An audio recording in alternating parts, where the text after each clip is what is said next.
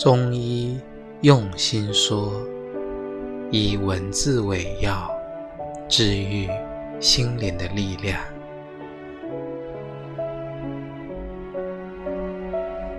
昨天我看到有个人说了这样一句话，他说：“我曾经为了一场会议，错过我女儿的毕业典礼，现在。”我根本不记得那时是在跟谁开会，在谈些什么。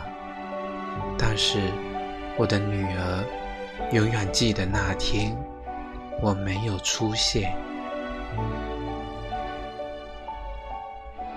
今天为大家分享一篇叫做《成为你自己想成为的》，别成为他们。所希望的治愈文章。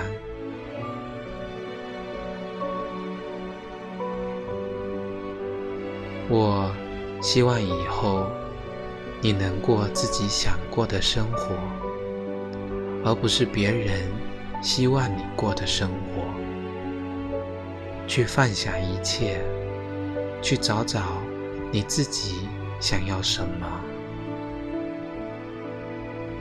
我也希望你不会因为事业的打拼，错过了生命中很多重要的人、很重要的事，那些最难得到的快乐。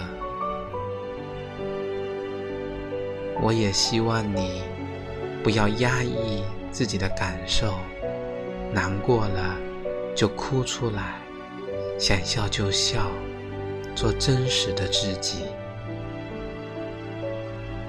我也希望你能对你自己好的人好一点，记住他们对你的好，不要把他们对你的好当成理所当然。